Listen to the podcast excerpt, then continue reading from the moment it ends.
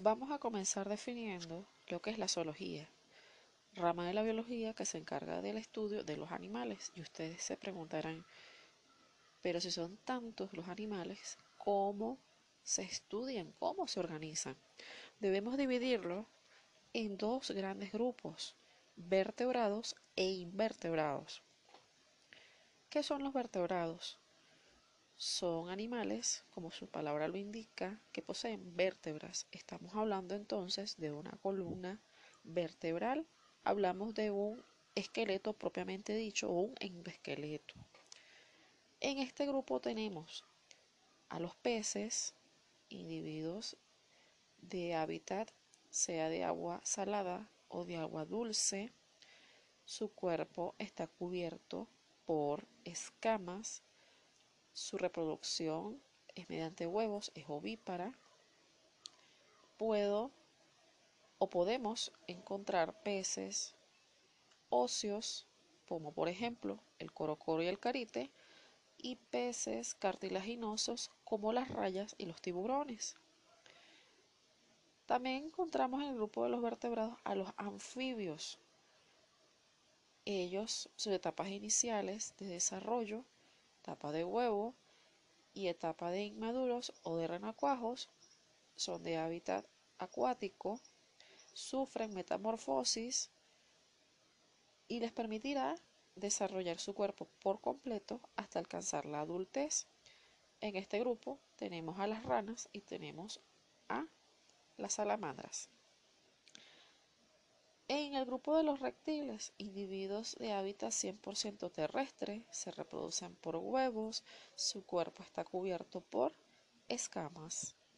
En este grupo tenemos a las serpientes, tenemos a los lagartos, en el caso de las aves, individuos que se reproducen por huevos, su piel está cubierta por plumas, poseen estructuras particulares como una molleja, una estructura a nivel digestivo que les ayuda a triturar su alimento antes de que llegue al estómago y por ser individuos voladores poseen sacos aéreos estructuras adicionales y únicas de las aves que le permite tener una reserva de aire durante el vuelo. En el caso de los mamíferos, sus características son individuos que poseen glándulas mamarias, tanto los machos como las hembras, y en el caso de las hembras, las desarrollan para producir leche materna para alimentar a sus crías.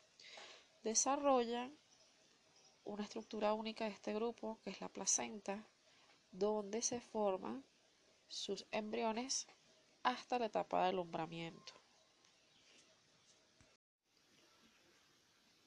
El grupo de animales invertebrados, ya el prefijo in indica carencia o ausencia. Carencia o ausencia de un endoesqueleto. Por su parte, este grupo posee exoesqueleto.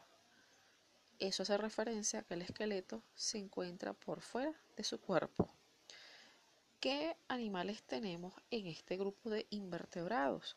Tenemos a los moluscos, individuos que poseen un cuerpo muscular compuesto por músculo, como por ejemplo pulpos, calamares, caracoles. Tenemos a las esponjas de mar que pertenecen al grupo de poríferos.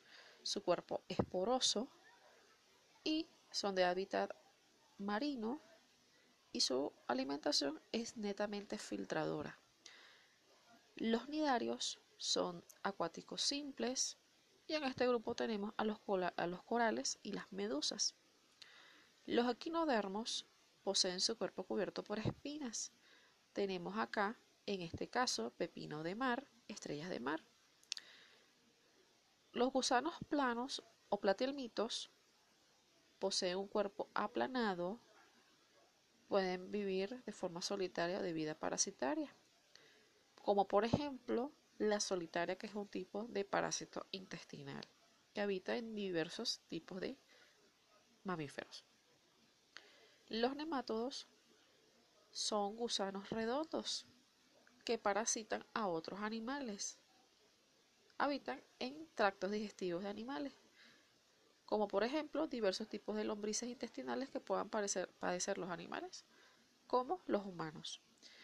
Los anélidos poseen un cuerpo cementado o anillado y en este caso el ejemplar perfecto sería la lombriz de tierra. Quien de pequeño no jugó con tierra y encontró una lombriz de tierra. Esto es un tipo de gusano que se encuentra dentro del grupo de los gusanos anillados.